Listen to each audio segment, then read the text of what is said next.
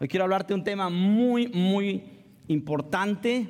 Para mí es uno de los más importantes en la Biblia y uno de los que a mí en lo personal más me han tocado el corazón y me ha eh, puesto en perspectiva acerca de Jesús.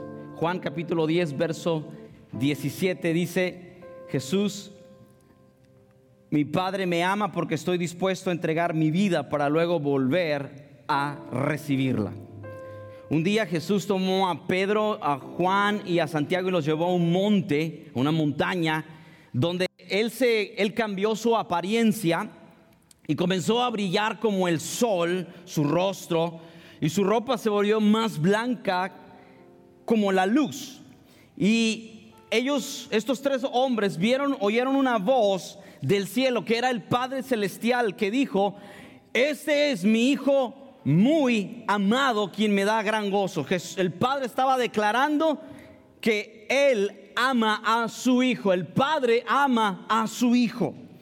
Y meses atrás, en el bautismo de Jesús, tú ya lo, sabes en Mateo 3:16, dice que Jesús se bautizó y cuando subió de las aguas, bajó el Espíritu Santo en la forma, aunque no es la forma original del Espíritu Santo, pero en la forma de una paloma y se escuchó una voz del cielo que decía igualmente, este es mi Hijo muy amado quien me da gran gozo.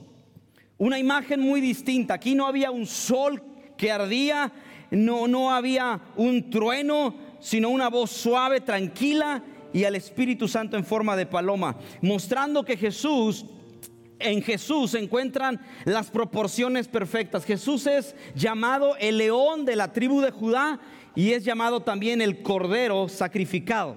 Esto es, eh, estoy hablando un poco la introducción sobre esto. Jesús, en Jesús se encuentra la más grande excelencia y la más grande sencillez también. En Jesús se encuentra la majestad más la majestad infinita, pero también la humildad infinita. Y en Dios se encuentra, en Jesús se encuentran todas las características que tú puedas buscar en el mundo. Y Jesús, perdón, Dios el Padre tiene un intenso deseo. Dios el Padre tiene un intenso deseo que todos en el mundo conozcan a Jesús. El mayor deseo de Dios el Padre es que todos conozcan a Jesús, a quien Él ama. ¿Estás conmigo?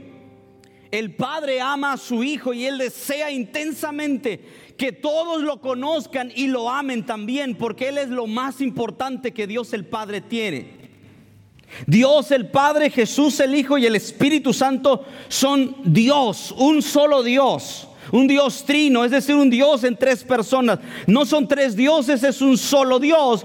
Y Dios es, el mismo. Dios el Padre, el Hijo y el Espíritu Santo son uno solo.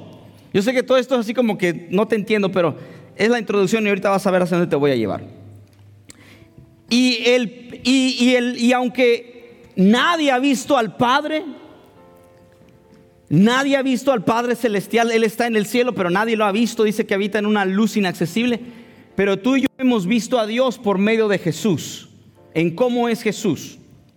Y hoy yo quiero hablarte acerca de la persona más importante en todo el universo. Se llama Jesucristo. ¿Estás conmigo?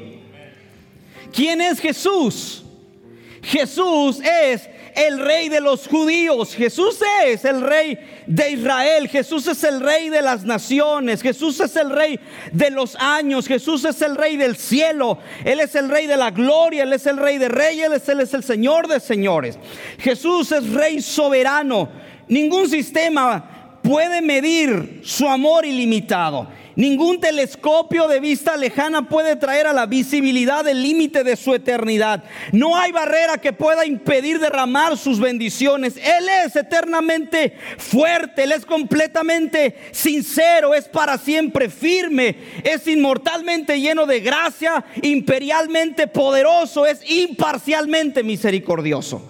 Jesús es el mayor fenómeno que alguna vez cruzó el horizonte de este mundo. Él es el Hijo de Dios, Él es el Salvador de los pecadores, Él, Él es el centro de las civilizaciones y Él está en pie en su propia soberanía. Él es digno y Él es espléndido, Él es único, es impar, Él es sin precedente, Él es supremo, Él es la idea más alta de la literatura, es la personalidad más alta de la filosofía. Jesús es la doctrina fundamental de la teología verdadera. Jesús es el milagro de las edades, es lo máximo de todo lo que todo lo bueno que podamos conocer. Jesús es el único único calificado para ser todo un suficiente Salvador. Jesús es el único capaz de suplir todas nuestras necesidades simultáneamente. Él suministra fuerza para el débil, está disponible para el tentado y para el, el probado. Él se compadece y Él salva. Él refuerza y sostiene. Jesús protege y dirige. Jesús cura al enfermo, limpia a los leprosos, perdona a los pecadores, libera a los deudores, rescata a los cautivos, defiende al débil, bendice al joven, sirve al desafortunado, considera al anciano y recompensa al diligente y él adorna al manso. ¿Conoces a Jesús? Mi Jesús es rey.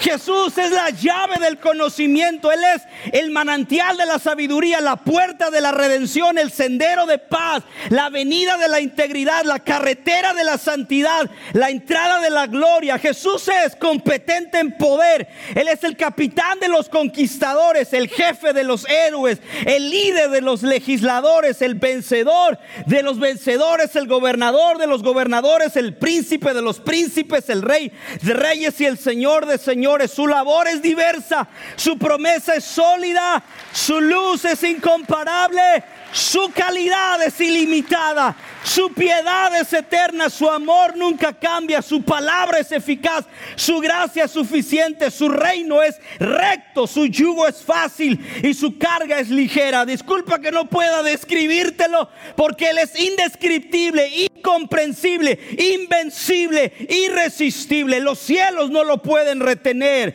ningún humano puede explicarlo. Tú no puedes explicarlo con tu mente, no puedes vivir fuera de Él y no puedes vivir sin Él. Los fariseos no lo soportaron, pero no pudieron pararlo. Pilato no pudo encontrar ningún defecto en él. Herodes no pudo matarlo y la muerte no lo pudo retener. La tumba no lo pudo resistir. Él siempre ha sido, siempre será. Estoy diciendo, no tiene predecesor no tendrá sucesor. No ha habido nadie antes de él y no habrá nadie después de él. Tú no puedes derrocarlo y él nunca va a renunciar. Este es mi rey. Suyo es el reino, el poder, la gloria por siempre y siempre y siempre y siempre y siempre y siempre y siempre. Y cuando se acaben los siempre, entonces, amén. Amén. Yo no sé a qué Dios sirves, pero ese es mi rey. Ese es mi Dios. No estoy hablando de Santo Tomás de Aquino. Estoy hablando del rey. Pero aquí es donde nace el problema. Dios ama al Hijo. Y crearon al ser humano para que, para que tuviera esa comunión con Él, con Dios, que tuviera esa amistad con Dios el Padre, Dios el Hijo y Dios el Espíritu Santo. Pero el hombre decidió apartarse de él. Le dio la espalda y abrazó el pecado. Y es que el pecado en sí es el menosprecio de Dios. No te equivoques, el pecado se opone a Dios. Romanos 3:23 dice, todos hemos pecado, nadie puede alcanzar la meta gloriosa establecido por Dios. Como seres humanos hemos cambiado la gloria de Dios por las cosas creadas. En otras palabras, dejamos de tener una relación completa y total con Dios por preferir abrazar y deleitarnos en las cosas creadas y no en su creador. Te lo digo en otras palabras. El pecado es preferir otras cosas antes que a Dios. Cualquier cosa que haga que nuestro corazón lata con, un, con mayor intensidad y que no sea Dios, es pecado. Aquello que coloque la nuestra pasión por encima de Dios, se convierte en un ídolo. Y el asunto aquí es que Dios tiene todavía ese deseo de que todos le conozcan y que vengan a Él. Pero por otro lado, tiene que castigar la pecaminosidad del ser humano. Parece esquizofrénico. ¿En dónde se pueden unir estos dos puntos? Dios amando a la humanidad, pero aborreciendo al pecado. ¿Cómo le haces? En un lugar llamado la cruz del Calvario. En la muerte y en la resurrección de Jesucristo es donde se resolvió los dos temas del amor. El amor de Dios por su gloria y su nombre y el amor por el pecador. Los teólogos afirman, no hay, no hay evidencia en la Biblia, pero algunos teólogos afirman que cuando el hombre pecó, Jesucristo, eh, el Padre dijo, ¿quién irá? ¿Quién irá por nosotros? Y Jesús dijo, yo heme aquí. Y Jesús se levantó y dijo, heme aquí, envíame a mí, yo iré. Y Jesús vino a la tierra a morir y a pagar el precio por nuestro pecado. Y yo quiero hablarte unos segundos, unos minutos acerca de la muerte de Jesús. Quiero ponerte en perspectiva la muerte de Jesús. Porque Hollywood nos ha pintado una idea errónea acerca de quién es Él. Jesús fue despojado de su ropa, atado a un poste en el tribunal. Entonces los terribles azotes fueron administrados por verdugos. El brutal instrumento que se usaba para azotar a la víctima se llamaba flagrum y era hecho con tiras largas de cuero con piezas en la punta, piezas de hueso y metal. De tal manera que laceraban terriblemente la carne humana por lo que las venas quedaban al descubierto, los músculos, los tendones y los intestinos quedaban expuestos al aire libre. Quienes sufrían ese castigo morían en ese lugar o jamás podían caminar derechos, pues no caminas derecho solo por la columna vertebral, sino por los músculos de tu espalda. Además, Cristo tuvo que sufrir la caminata hacia el lugar de la crucifixión, Gólgota. Cristo fue incapaz de caminar por sí mismo, tuvo que ser literalmente llevado o trasladado al lugar de su ejecución. Solo los peores criminales murieron como Jesús. Y con Jesús todavía fue peor, porque no todos los criminales condenados a aquel castigo recibieron clavos en sus manos. Fueron clavos y de los grandes. Cada clavo que, que perforaron a Jesús tenía de 15 a 20 centímetros, de 6 a 8 pulgadas, con una punta de 6 centímetros, de 2 pulgadas. Y en el otro extremo era puntiagudo. Eran clavados en las muñecas, no en las manos, en las muñecas, como algunos dicen. En la muñeca hay un tendón que llega hasta nuestro hombro y cuando los clavos fueron martillados, ese tendón se rompió obligando a Jesús a forzar todos los músculos de su espalda por tener sus muñecas clavadas para poder respirar, porque perdía todo el aire en sus pulmones. Y de esta forma era obligado a apoyarse en el clavo metido en sus pies, que todavía era más grande que el de sus manos, porque clavaban los dos pies juntos. Y como sus pies no aguantaban por mucho tiempo, Jesús era obligado a, impulsarse hacia atrás para caer nuevamente sobre los, los clavos y el dolor lo hacía otra vez subir. Eso duró tres horas. Tres horas. Mucho tiempo. Algunos minutos antes de morir Jesús ya no sangraba más. Sencillamente le salía agua de sus cortes y heridas. Y cuando lo imaginamos herido, imaginamos heridas, pero no, las de él eran agujeros.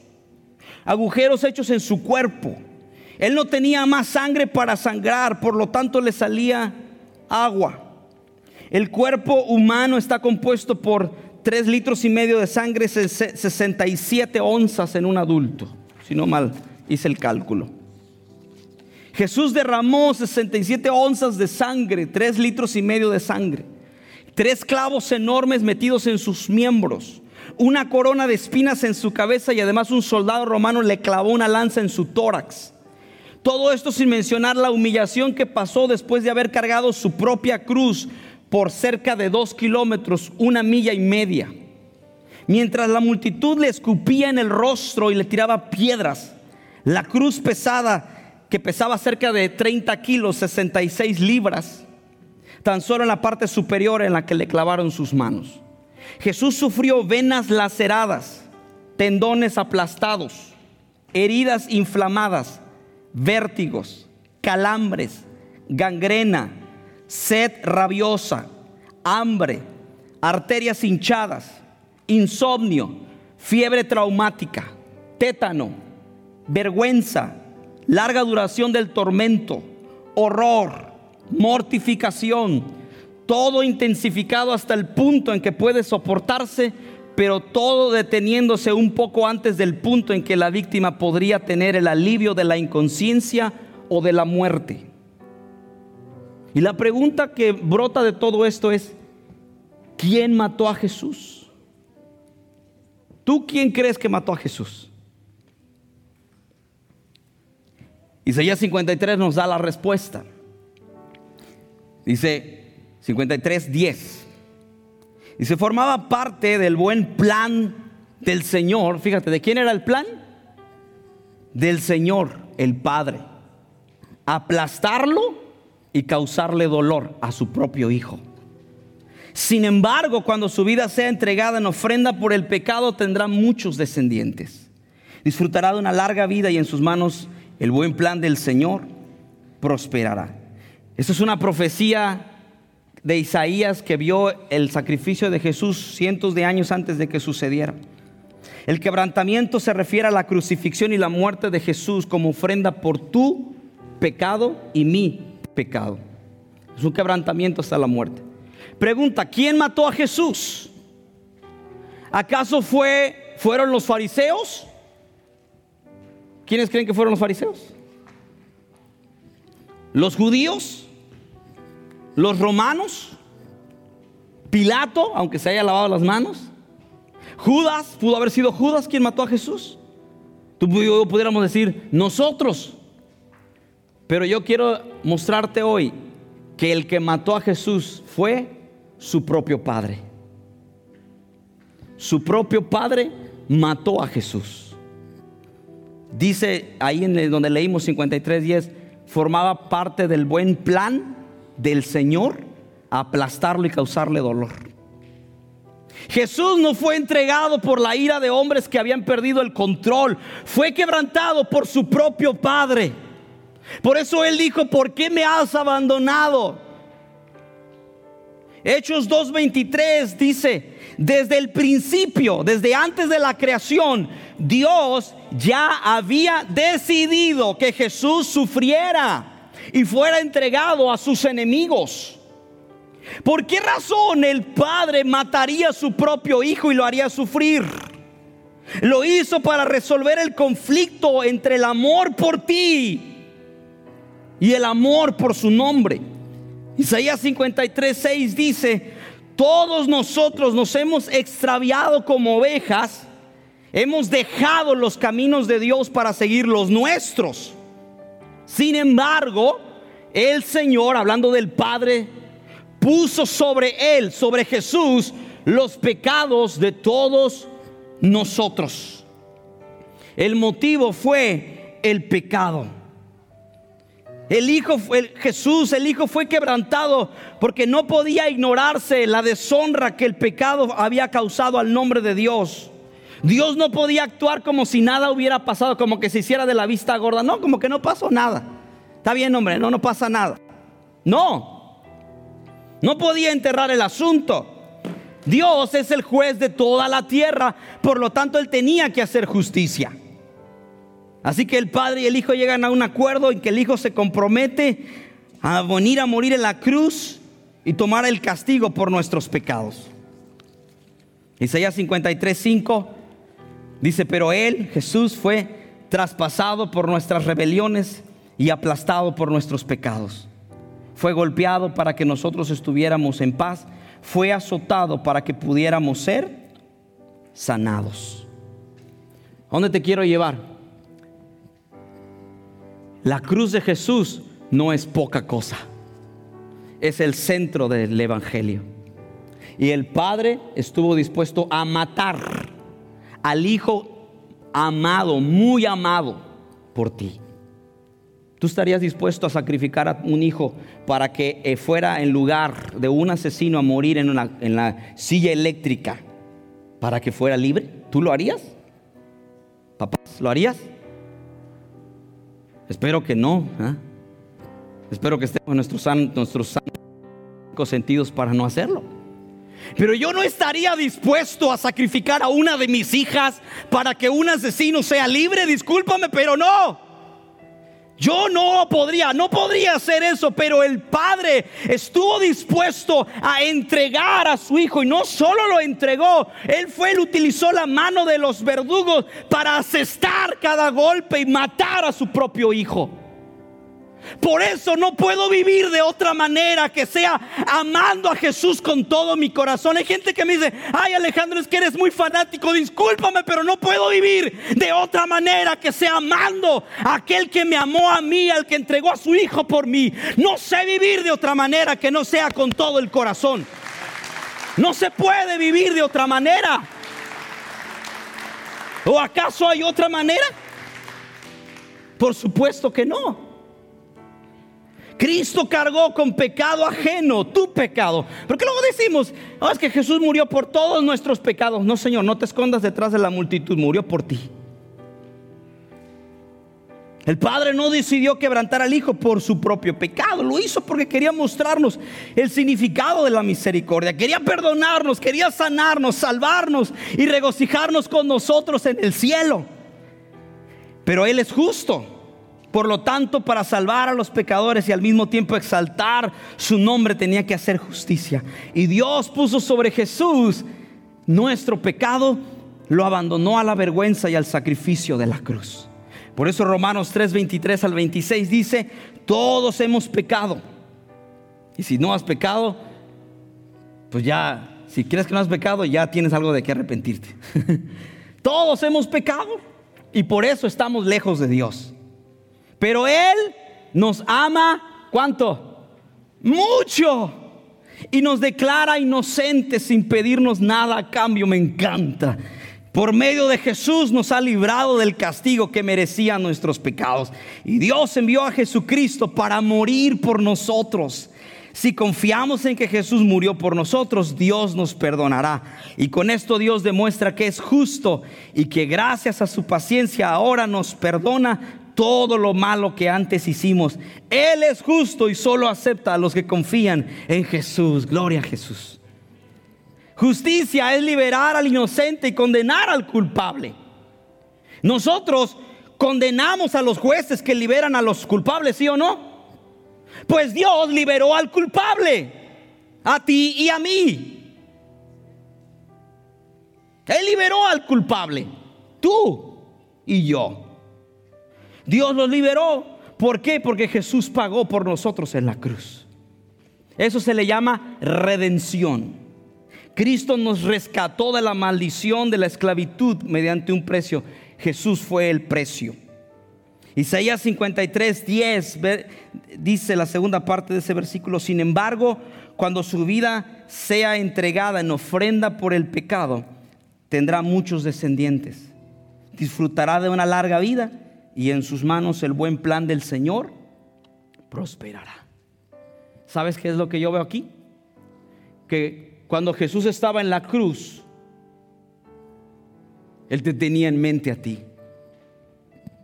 Él decía, un día, en un lugar en, el condado de, de Will, habrá una ciudad donde habrá una iglesia y te voy a ver a ti adorándome. Y te voy a ver a ti y a ti, y a ti, y a ti, y a ti, salvados, redimidos. Por eso soportó la cruz, porque en ese lugar Él te tenía en la mente, Él estaba pensando en ti. Por eso dice la Biblia, eh, ah, no, no sé si lo leí, pero hay un versículo que dice, cuando vea el fruto de su aflicción, quedará satisfecho. La pregunta es, yo, siempre me hago esta pregunta, ¿será que cuando Jesús me ve a mí y ve el tipo de vida que yo llevo, cómo amo a mi esposa, cómo trato a mis hijas, ¿será que Él queda satisfecho con lo que Él hizo en la cruz por mí? ¿O dirá, Alejandro, ¿qué está pasando? Yo quiero que cuando Él me vea diga, Alejandro, estoy satisfecho contigo. Lo dice Isaías 53, cuando vea el fruto de su aflicción, quedará satisfecho. Es decir, que cuando Jesús te vea y diga, wow, valió la pena haber muerto por ti. Eric, valió la pena haber muerto por ti. Hey, ñañito, valió la pena haber muerto por ti. Uh, Mari María, valió la pena, valió la pena, valió la pena, valió la pena haber muerto por ti. Claro que valió la pena, pero yo te quiero retar y desafiar a vivir de una tal manera que cuando tú pienses en Jesús, diga, yo quiero que Él quede satisfecho satisfecho con la forma en la cual yo vivo. Yo amo a Jesús, yo amo a mi esposa, mi esposo, mis hijos, mis hijas. Yo amo, yo soy recto, íntegro, camino en la luz y no, no en oscuridad. Porque yo quiero que Él quede satisfecho cuando Él me vea y diga, bien hecho, siervo fiel, estoy satisfecho contigo. A mí lo más importante no es cuántos seguidores tengo en Instagram, eso es basura. O cuántos likes tengo en Facebook. Eso es basura. Y no digo que esté mal, pero lo más importante es que cuando lleguemos al cielo, Jesús nos vea y nos diga, te conozco, sé quién eres, pásale, estoy satisfecho, viviste bien, viviste bien. Y no quiero meterte culpa. Ay, ay, porque luego somos así, muy dados los, los cristianos. Ay, por mi culpa, por mi culpa, por mi la culpa, ¿no? No, no, no, no, no. En lugar de la culpabilidad, algo que se llama responsabilidad. ¿Cómo voy a estar culpando? Voy a asumir responsabilidad. Voy a amar a Jesús. Voy a entregarme a Jesús. Y este versículo nos muestra que Dios se complació en la gran transacción que se realizó entre el Padre y el Hijo durante la muerte de Jesús. Al Padre le agradó a Dios quebrantar a su Hijo. Para él fue un aroma de una ofrenda. Y no, no me da tiempo, pero léelo en tu casa. Génesis capítulo 22. El Padre, eh, Dios, perdón, le dice a Abraham, que es un tipo del Padre, y y a que le sacrificara a su Hijo. Isaac, un tipo de Jesús. Le dijo, ve y entrégalo, mátalo. Léelo. Eso era, era un, era un, ¿cómo decirlo? Como un previo de lo que iba a suceder en el, en el Nuevo Testamento. El padre Abraham llevando a su hijo Isaac pero el padre Abraham no mató a su hijo porque el Dios envió un ángel que le, que le que evitó que matara a su hijo y le dijo, sé que ahora me temes, pero el padre no detuvo su mano, él sí mató a su hijo. Dicen algunos teólogos, yo no lo sé, quizá el pastor que ya fue a, Israel, que ese lugar, ese monte se convirtió en lo que años después se le llamaría el monte Golgota, en donde Abraham iba a matar a su hijo Isaac, se convirtió en el lugar donde el Padre sí mató a su hijo Jesús. La pregunta sigue en el aire. ¿Cómo el Padre se pudo deleitar en matar a su propio hijo? Dice ese versículo que, que, leímos, el deleite de Dios radicaba en lo que la muerte de su hijo conseguiría. Como te decía, Él estaba engendrando un linaje espiritual. Él te veía a ti y me veía a mí. Te veía a ti adorándolo con todo el corazón, amándolo con toda la pasión, viviendo para Jesús con toda tu alma, tu mente y tu cuerpo y con todo tu ser. Isaías 53, si gustan pasar, Shirley.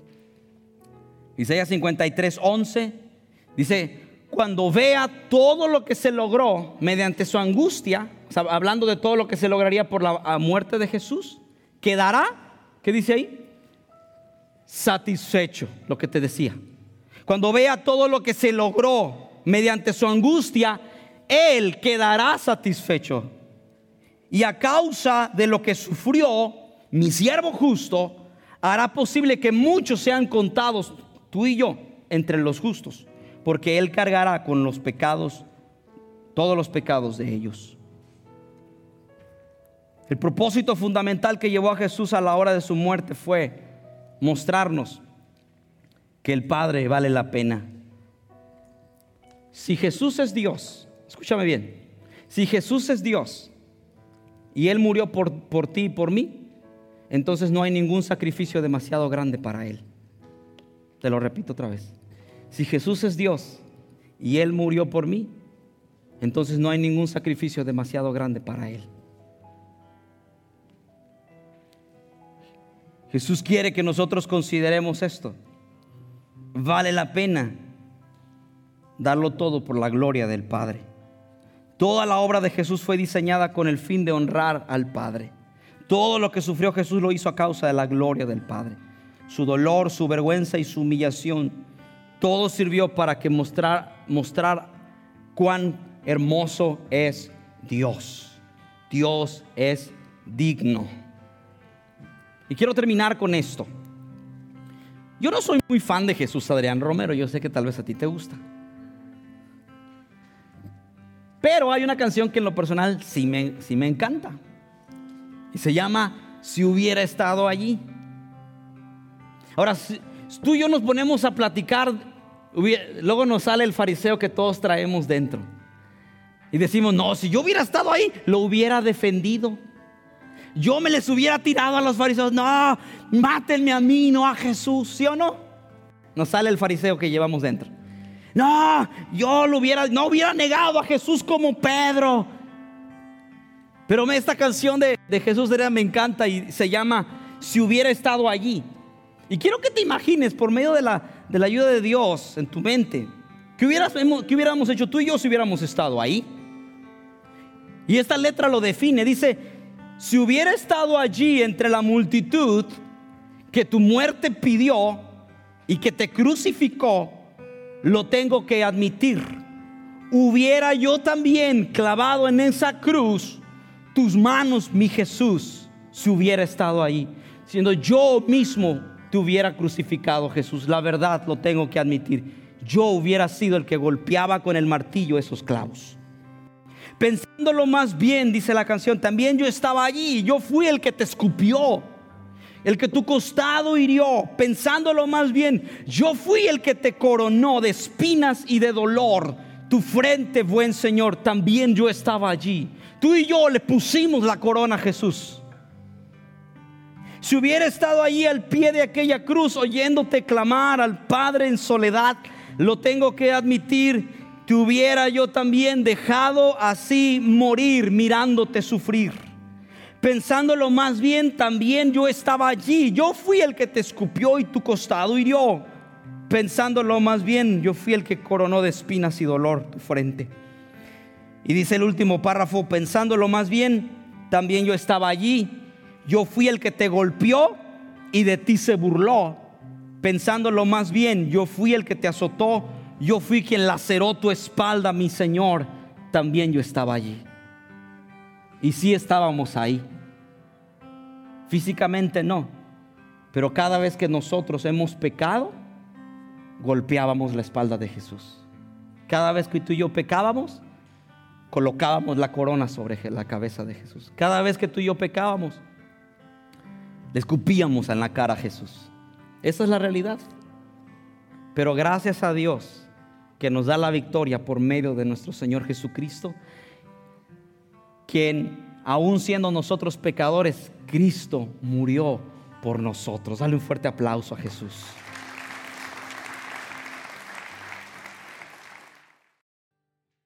¿A dónde, ¿A dónde te quise llevar? Quise hacer un viaje contigo a ese lugar, a los pies de la cruz. Porque ahí es donde nace todo. Ahí es donde nace todo. A los pies de la cruz. Cuando a mí se me quiere subir por cualquier cosa de algo y que me siento muy papas fritas, de pronto en mi mente tengo ese viaje y me pongo a los pies de la cruz y digo, Señor, no tengo nada, todo es porque tú has sido bueno conmigo. Gracias Jesús. Y lo pongo a los pies de la cruz. Y yo te quiero colocar hoy a los pies de esa cruz, que te pongas a los pies de Jesús, tú y Jesús. No te escondas detrás de la congregación. Estás tú y Jesús, nadie más. Tú y Él. Y el mensaje no es, el mensaje no es, me las vas a pagar, te voy a hacer. No, no, no, no. El mensaje de la cruz grita, te amo. El mensaje de la cruz grita, hey, te di lo, lo que yo más amo a mi hijo. ¿Cómo no te voy a dar con él todas las cosas? Dice Pablo.